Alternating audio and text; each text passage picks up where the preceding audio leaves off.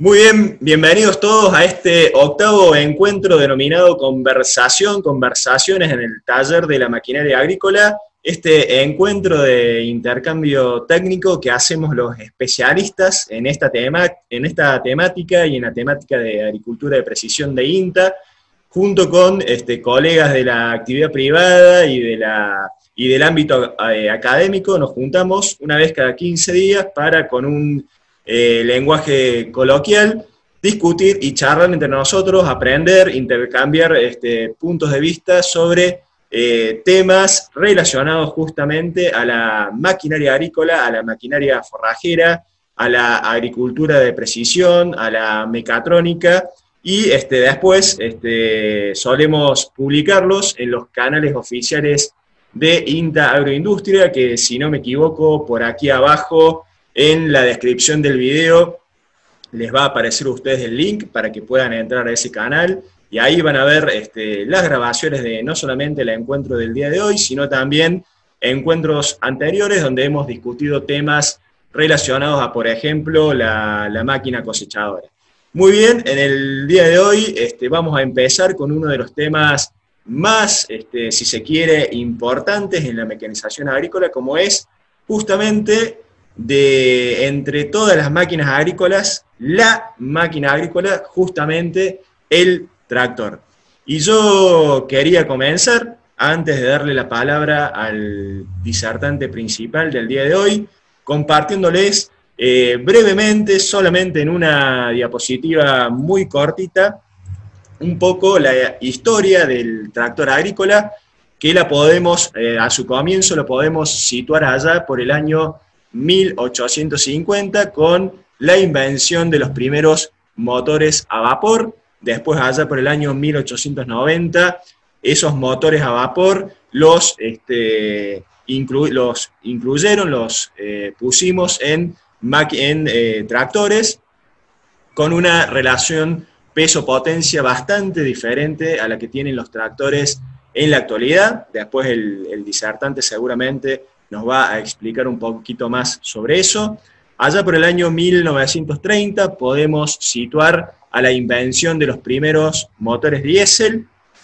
Por el año 1940, un hito muy, muy importante en lo que es la producción agropecuaria y lo que es la, mecanización agrícola, justamente la inclusión de ruedas neumáticas en los tractores. Allá por el año 1950 podemos situar a la invención del sistema de levante de tres puntos, una temática que seguramente discutiremos en este encuentro, si no es en este eh, octavo encuentro, seguramente en encuentros eh, futuros. Allá por el año 1970 podemos situar a la invención de la doble tracción. Allá por el año 1980 el ajuste de la relación peso-potencia en los tractores agrícolas con una relación de 40, 50 kilos por HP de potencia. Nuestro disertante del día de hoy seguramente este, va a ampliar sobre este tema. Allá por el año 1990, un poquito este, más cerca a la actualidad, la invención, el desarrollo de la asistencia electrónica en los tractores.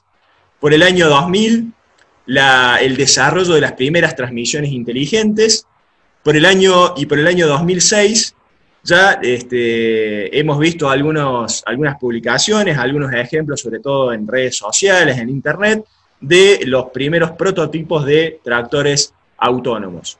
Muy bien, yo este, le voy a dar a continuación la palabra al disertante, que es el doctor Mario de Simone, de la Estación Experimental de Salta, y antes de que comience a, presentar Mario, yo quería hacer dos breves comentarios. Eh, como siempre, lo que les digo en todos los encuentros, esto llega a ustedes gracias al trabajo de eh, Lucas Cuevas y de Mauro Bianco del Centro Regional Córdoba, quienes trabajan en la edición, en la publicación, de estos eh, encuentros en el taller de la maquinaria agrícola. Eh, intentan corregirnos el estilo, en algunos este, se les hace un poco más difícil, eh, pero también trabajan en eso, así que muy agradecidos a ellos dos que hacen un trabajo muy importante para que este producto llegue a todos ustedes, para que después se corrija y se pueda publicar en todas las este, redes sociales de INTA Agroindustria y de, y de INTA también. Y por último, eh, también les quería contar que lo que van a escuchar hoy a través de Mario lo pueden encontrar los que deseen, si quieren ampliar un poco la información, la pueden encontrar en esta publicación, eh, en esta publicación de INTA, que es este, justamente el tractor agrícola, fundamentos para su selección y uso, una publicación producto del doctor de Simone, que va a hablar ahora a continuación mía, del doctor eh, de la doctora Laura Draghi y del doctor Daniel Jorajuría este, Colazo. Eh, esta es su segunda edición, bastante nuevita, la pueden conseguir en todas las eh, bibliotecas, librerías de, INTA en todo el país. Este, muy linda publicación, muy linda presentación, eh, con todos los temas para aprender sobre el tractor agrícola. Eso también seguramente este, Lucas y Mauro pondrán por acá en la descripción del video algún link para que los interesados se puedan este, puedan eh, contactarse y eh, conseguir este libro. Bueno, muy bien. Entonces, este, basta de presentación. Mario, si estás preparado, te doy la palabra a vos para que nos empieces a introducir, para que nos eh, empieces a desburrar sobre esta temática tan importante en la mecanización agrícola como es justamente los principios relacionados al tractor agrícola. Bueno, buenos días. Vamos a hacer una, introducción. Eh, voy a tratar de ser ameno con un tema como el del tractor, que a todos, a todos les interesa. Hablando de, ustedes saben que los tractores se mueven todos con eh, eh, lo que le llamamos motor endotérmico, sobre todo los, los diésel. A pesar de que mucho se ha escrito, mucho se ha trabajado, es una máquina relativamente ineficiente, porque de la energía que él consume, eh, el 100% de energía en forma de combustible, que la quema, transforma esa energía química en mecánica, hay mucha pérdida de, calor por eh, rozamientos, por este, accionamiento de los órganos, y solamente un 38% de ese 100% se transforma en energía mecánica. Estoy hablando de motores modernos motores más antiguos, eh, la, energía, la eficiencia energética era mucho menor. Eso es muy importante porque nos obliga a hacer un uso eh, por demás eficiente de esta máquina. El tractor que está, está potenciado con este, motores endotérmicos. Habrán visto que hoy se habla mucho de los motores eléctricos, que bueno, eso sería otro paso eh, que todavía no se termina de dar, pero sí eh, se incrementaría la eficiencia. Hablando de potencia en términos generales, ustedes habrán visto en muchos lugares que es la fuerza por la velocidad. Es decir, eh, si yo hago poca fuerza me puedo mover más rápido, porque estoy limitado por la potencia. por ejemplo, una persona normalmente puede generar 170, 180, 200, 250 watts un ser humano, eh, y en una bicicleta, por ejemplo, de un gimnasio puede ir eh, más rápido si tiene menos carga, es decir, si tiene menos, eh, que hacer menos fuerza, pero conforme va incrementando la fuerza, tiene que reducir la velocidad. En, las máquinas agrícolas, en particular en el tractor, se repite lo mismo. Entonces, mire, acá tenemos un, un tractor que avanza a 5 km por hora en la parte de arriba, haciendo un esfuerzo de 1500 kilos, porque tiene 28 caballos. Ahora, si llega a que la fuerza eh, que, que tiene que hacer supera su capacidad, su potencia, llega, baja, baja, baja la velocidad hasta que llega a velocidad cero y, la máquina queda quieta. Por eso podemos decir que la potencia teórica en un tractor, esto es muy importante, se aprovecha en un rango de combinaciones, combinaciones entre la velocidad y avance y los, esfuerzos, y los esfuerzos que tiene que hacer. Por eso es la razón de ser de la caja de velocidades. Nos permite este, combinar la velocidad de avance con el esfuerzo que el tractor le estamos pidiendo que haga. ¿Cómo medimos la potencia? La potencia se mide de dos formas. Una es este, con un freno dinamométrico. El, freno el, tractor está estático, se lo conecta al freno dinamométrico a la toma de fuerza, porque la toma de fuerza se considera que tiene muy, muy poca pérdida de ese 38% de mecánica que salía, de energía mecánica que salía del embrague del tractor, en el trayecto de la, de la toma de fuerza tiene muy poca pérdida, entonces se hace la prueba del motor, se lo hace a través de un freno dinamométrico. ¿Qué es lo que se hace? Se lo acelera a fondo al tractor, se lo coloca en esta, a esta altura del acelerador, supongamos 2100 revoluciones, y el freno es, un, es como lo que sería al revés de un motor eléctrico, es un, eh, en realidad es un generador que va generando un freno, la energía que el, que el, tractor le va entregando se transforma en energía eléctrica y con eso se puede este, trabajar con tractores de alta potencia. Antes los frenos dinamométricos eran del tipo Taylor, eh, que era con una turbina de agua. Eso tiene una limitación en, cuando pasa de ciertos niveles de potencia. Se lo va frenando, el freno se lo va frenando paulatinamente, y el, eh, cómo se comporta. En, en, la, en, la, máxima aceleración se mide la potencia, porque pues se mide el par que está entregando, el par es el menor a la máxima aceleración. ¿Por qué es menor? Porque no está frenándose. Se mide la potencia, que es el, producto del par por las revoluciones del motor, y se mide el consumo. El consumo específico que se llama, que es decir, los gramos de combustible que se está consumiendo por cada kilovatio o HP que se está generando. Conforme se va frenando, se va avanzando en esta curva, en la curva de par. Se lo obliga al motor a entregar más fuerza. Es decir, el par es eh, la fuerza que hace un eje que está girando por la, distancia. ¿Cuál es la distancia? La muñequilla del de cigüeñal se va, cuando uno lo va frenando, ¿qué es lo que busca el, motor? Busca disminuir las revoluciones, la potencia crece un poco hasta que llega un punto, que es la potencia máxima, y luego sigue cayendo la potencia, ¿por qué? Porque si bien se incrementa el par, las revoluciones, que es el producto de par por, por revoluciones por minuto, la potencia del motor se va reduciendo. Pero fíjese lo curioso que el consumo específico se va reduciendo. Y el menor consumo específico se logra prácticamente a, la, eh, a casi al máximo par. ¿Esto por qué?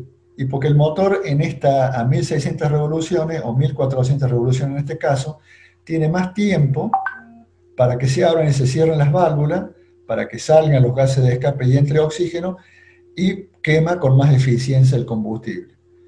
¿Qué quiere decir? Y bueno, que el, tractor respira mejor cuando se incrementa el par. ¿Dónde lo debemos usar a un motor eh, en función a estas curvas características? ¿Dónde lo debemos usar? Eh, eso lo vamos a determinar a través de la caja de cambio. Normalmente se busca que lo podamos usar en esta zona, donde todavía estamos con la potencia máxima, estamos con un consumo específico que ha bajado, pero estamos lejos del punto máximo de par motor. ¿Por qué? Porque cuando llegamos a este punto de par motor, un poquito más de fuerza que le pidamos, el motor se puede parar, se cala. Eh, eh, lo que les pongo acá, las curvas se construyen al frenar progresivamente el, motor. Y en cada punto se va midiendo par con el dinamómetro, el dinamómetro nos, va ofreciendo el, valor del par y vamos, vamos eh, midiendo el consumo de combustible. Después, posteriormente, hacemos los cálculos para construir la curva de potencia y para ese consumo llevarlo en relación a esa potencia. Hoy, bueno, esto normalmente está asistido por una computadora y permite hacer gráficos analógicos eh, en el momento, en el tiempo real. Esta curva característica, fíjense, acá esto, es eh, un motor con regulación de la inyección mecánica, es decir, la regulación de la inyección la hace la bomba de inyección a través de este, los, contrapesos. Eh, tiene la posibilidad de que conforme se va reduciendo la velocidad, se va reduciendo la velocidad del motor, eh, la bomba tiene capacidad de inyectar más combustible, se va transitando por la curva que recién les mostraba, que era muy parecida a esta, empieza a caer la potencia, el consumo se reduce y tenemos en este caso, entre el, par que teníamos eh, entregado a potencia máxima y el par que teníamos a máximo par, tenemos una reserva del 45%. Quiere decir que el motor, en, ante una situación de terreno más duro, supongamos que estamos arando donde hay gramón, o donde hay resistencia, crece la resistencia del suelo, pero crece en una parte del campo, tiene la capacidad de responder. Él baja las velocidades, pero supera, la, supera los problemas que le está trayendo un terreno más duro. En la cosechadora pasa lo mismo. En la cosechadora, cuando el, rotor de la cosechadora está trabajando con mucho material o material húmedo, también el motor reduce sus revoluciones, no tanto como el tractor, porque si no se nos viene abajo todo lo que es aire, movimiento de esa aranda, reduce y puede superar ese mal trance de eh, instantáneamente una mayor cantidad de, de material o de suelo más duro. En este caso, esta curva el, que es un motor del año 2000, ¿no? es un motor muy viejo, reduce las revoluciones entre par máximo y entre par eh, la potencia máxima y par máximo un 40%, la potencia cae un 14% y el consumo un 13%. Con el, el advenimiento de la inyección electrónica, con el, el, agregado de los Common Rail, que nos permiten inyectar combustible a alta presión, se han logrado cosas que los que saben dicen que en la década del 90 era como una ciencia ficción. Eh, ¿Qué es lo que se ha logrado con la regulación electrónica? En este caso, ustedes fíjense que en el caso acá de potencia máxima, esta curva fue construida de la misma manera, nada más que este motor tiene regulación electrónica y common rail. Crece el par conforme se le va pidiendo mayor demanda de par, crece aún la potencia, bajando revoluciones, el, consumo específico se aplana y aún así continúa teniendo una reserva de par lo suficientemente amplia. Esto se, consigue con la regulación electrónica de la inyección y con este, los sistemas de alta presión. Con estos motores de regulación mecánica inyectamos el combustible a 150 kilos por centímetro cuadrado y acá lo estamos inyectando entre 1500 y 2000. Un chorro de combustible, que si en uno de estos motores uno toma el, el, inyector, le puede cortar un brazo mecánico, se lo corta limpio por el nivel de, de presión. Esto permite pulverizar el combustible mucho más, permite que se mezcle con el oxígeno de la cámara de combustión mucho mejor, la reacción química es, es mucho más eficiente y no estamos dependiendo de las vueltas del motor para inyectar más combustible. Es la computadora la que ella decide, en función de una serie de parámetros que lee en el motor, cuánto combustible va a inyectar. Acá en este caso, nosotros teníamos este, una inyección de combustible única en cada carrera. En estos eh, motores de inyección electrónica llegamos a tener hasta 5 inyecciones de combustible en centésimas de segundo que ocurre cada, cada carrera dentro de un motor. Una primera inyección eh, permite que el combustible no se queme, sino que se evapore y enfríe el motor, y las otras van haciendo una, eh, una explosión un quemado escalonado. Como eh, acá tenemos resumido lo que yo le mostraba, una, la reserva de par, cuando esa reserva de par está en el 7-8%, el motor se considera que es inelástico. Tiene mucho riesgo de, que, de, pararse el motor cuando eh, se incrementa un poquito la demanda de, de esfuerzo de tracción. Eh, mientras se trabaje el régimen nominal, es decir, mientras no, no nos vengamos abajo en revoluciones, esto funciona bien. Para mantenerlo en eso hace falta una muy buena y costosa caja de cambio. Esa caja de cambio que ustedes habrán visto que tiene 36, 48 velocidades, que traen muchos tractores europeos, es porque tienen motores inelásticos. El problema de lo, inelástico es una cuestión constructiva. En cambio, si tenemos una reserva de par del 38, 35%, como en esos motores que yo les mostraba, se lo considera inelástico el motor. Es un motor que tiene capacidad de soportar esos picos de, de demanda sin pararse, se considera que en algunos momentos tiene como potencia constante, por más que reduzca las revoluciones, la potencia es constante. Eh, tiene un consumo muy alto a, régimen nominal y el consumo óptimo se da en unos 200, 250 eh, revoluciones debajo del régimen nominal. Eso yo me acuerdo, me lo enseñó un profesor que lo hemos tenido todo, un maestro Márquez Delgado. Él nos decía cómo determinamos esos 250 revoluciones menos, que es el, lugar óptimo de, trabajo, de, entrega de par, entrega de potencia y consumo específico. Él decía, yo pongo el, tractor con el acelerador a fondo, arranco, y si el acelerador a fondo yo tenía 2.200 revoluciones, si cuando yo arranco y empiezo a accionar el implemento, el cuenta vuelta me muestra que caen de 200 250 revoluciones por minuto, esa es la forma práctica de determinar la posición correcta de, eh, la marcha. Si no cae esas 250, quiere decir que todavía me está sobrando y puedo subir una marcha, un cambio más. Si cae más de 250, tengo que ir a un cambio menos.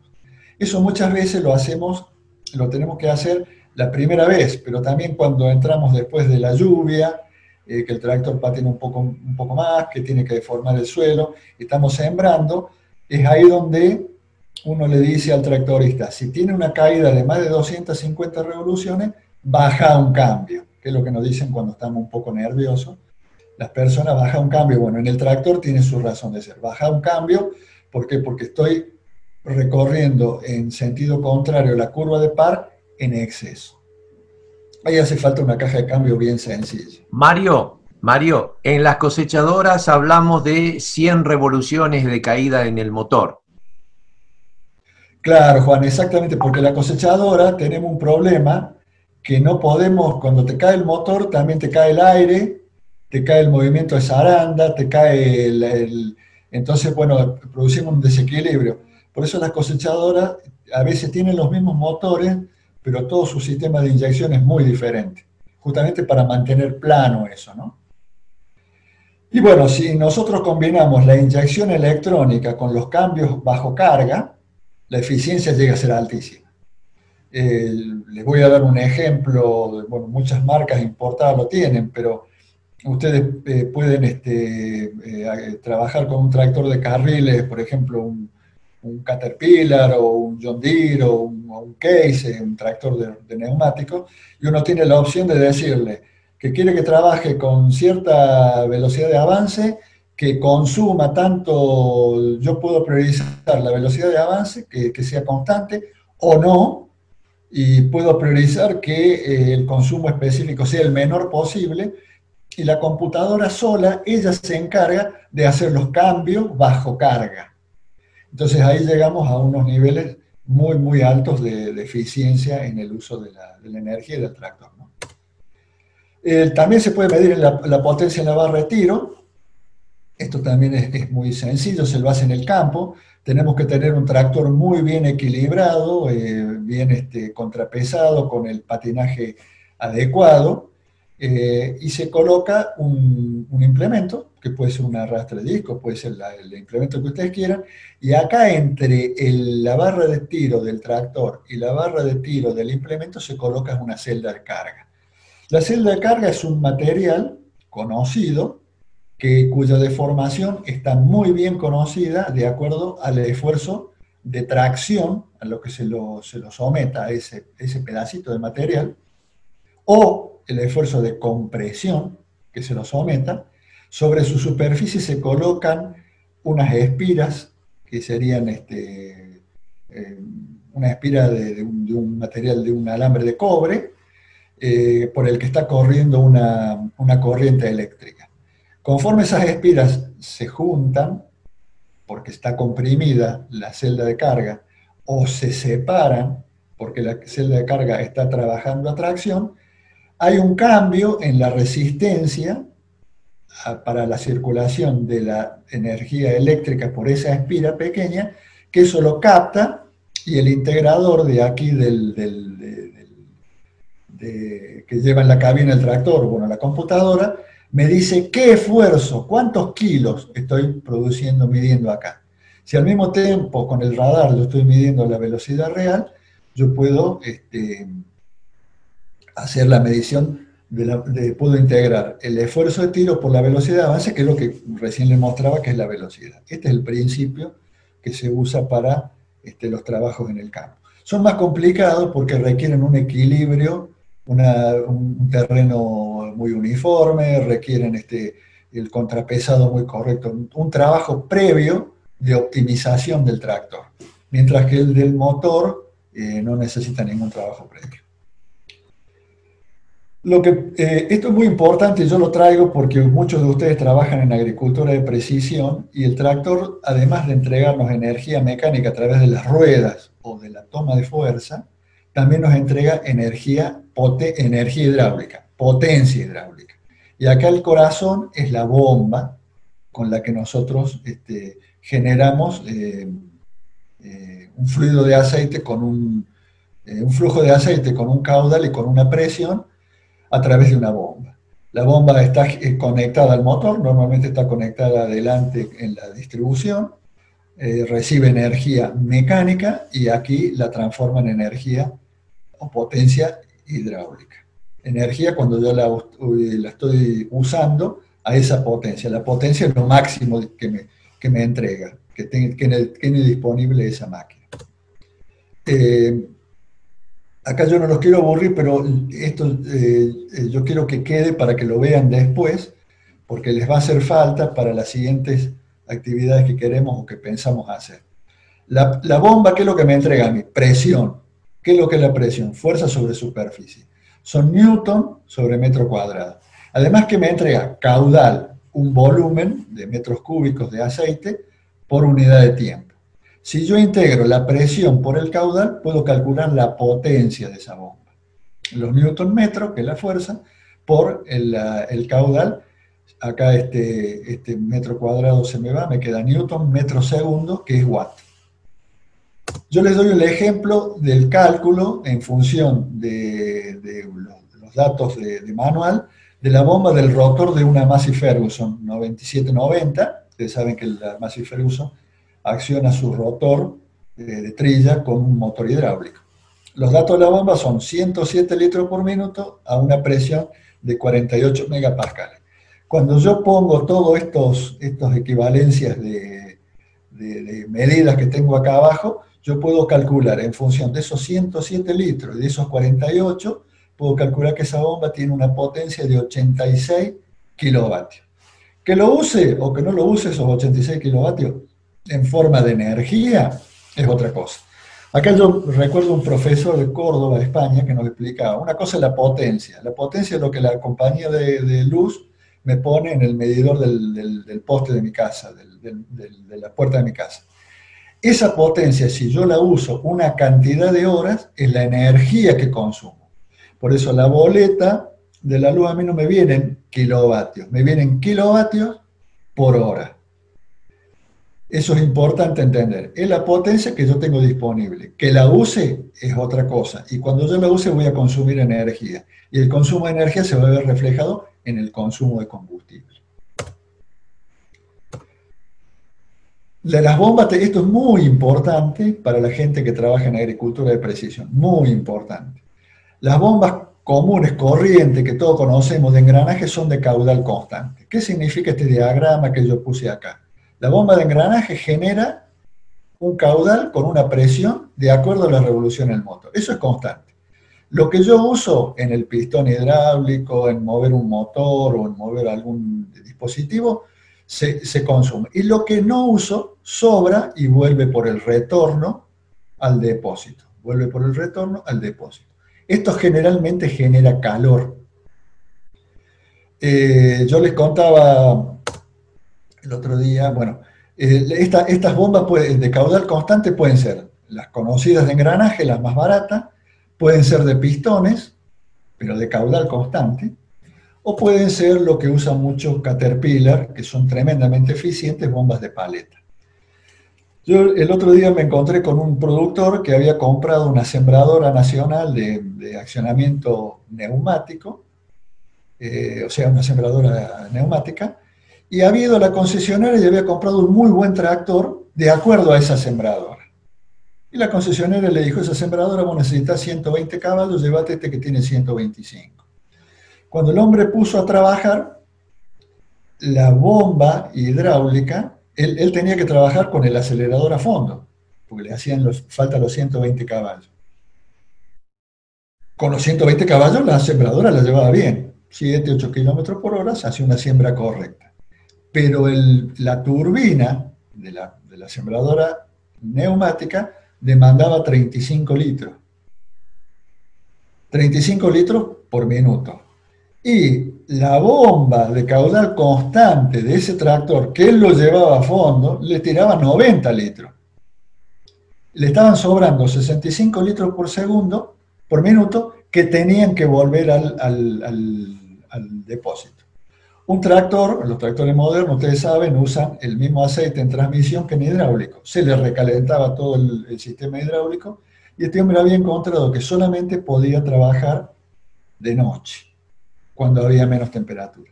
Y viene y me dice, pero mira, compré este tractor, un fenómeno de tractor, y digo, el problema es que fuiste a la concesionaria, te vendieron bien el tamaño, pero te aconsejaron mal con la bomba.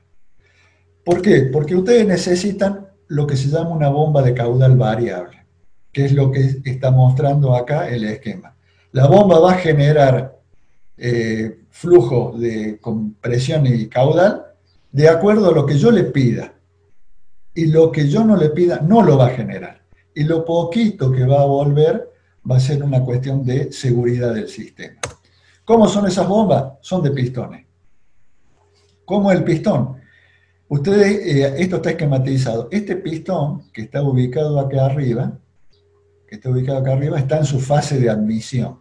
Es decir, está permitiendo la entrada del aceite, que se va a ubicar en este volumen rojo.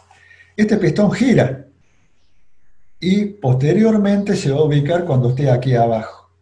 Fíjense que el, el volumen rojo se redujo mucho. ¿Eso qué significa? Que acá voy a aumentar la presión. Por acá entra el aceite y por acá el aceite sale.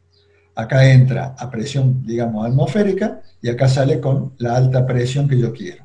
El tamaño, la diferencia entre este volumen y este otro volumen lo da el plato. El plato, si se pone más recto, si se pone absolutamente recto, el volumen es el mismo de ingreso que de salida. Quiere decir que no sale aceite. Si el plato se inclina, yo puedo hacer que este volumen sea muy grande y este sea prácticamente cero. ¿Quién decide eso? La inclinación del plato. Este mecanismo que tenemos aquí. Y este mecanismo viene de, la, de todo el circuito hidráulico. Yo le pongo la, la palanca para que me mueva, supongamos, dos motores hidráulicos para siembra y fertilización variable que me demandan 25 litros entre los dos, la turbina que me demanda 35 litros, con 60 litros yo puedo funcionar perfectamente. Y no estoy generando los 120 que esta bomba es capaz de generar. Salvo que yo tenga una necesidad en un momento de sembrar más semilla, más fertilizante, que tengan que circular más rápido los motores hidráulicos. Y en lugar de 25, me demanden 30. ¿Cómo vas a ver el, el, plato de la bomba que tiene que inclinarse? Por este sensor. ¿Y, ¿Y cómo sabe por este sensor? Porque hay una caída en todo el sistema hidráulico de presión. Ustedes vieron cuando se van a bañar y le abren la canilla de agua caliente en la cocina. Bueno, es el mismo efecto. Ahora, nosotros cuando nos abren la canilla de agua caliente, protestamos, gritamos, no, abra el agua. Bueno, el motor no, no, no protesta. Él le da esta información y el plato se inclina y manda más presión. Acá está un esquema más completo de los motores, el IN sería la parte de admisión y out sería la parte de salida. Y esto está girando. Ustedes la bombita la van a ver de afuera, todo el mecanismo, este servo hidráulico que manda, está ubicado en este lugar. Bueno, eh, Yo creo que estamos en 25 minutos. Si queréis cerrar esta sección, Mario. No, ahí, empezamos con el, con el tema de balance de potencia. Bueno, déjame que cierro esta sección, entonces eh, cerramos acá y a continuación eh, ustedes van a encontrar abajo en la descripción de este video el link al canal oficial de INTA Agroindustria, donde van a encontrar la grabación de lo que acaba de presentar el doctor De Simone y la grabación de, la siguiente sección de este tema, donde, eh, así como estamos viendo acá, Mario va a hablar sobre balance de potencia.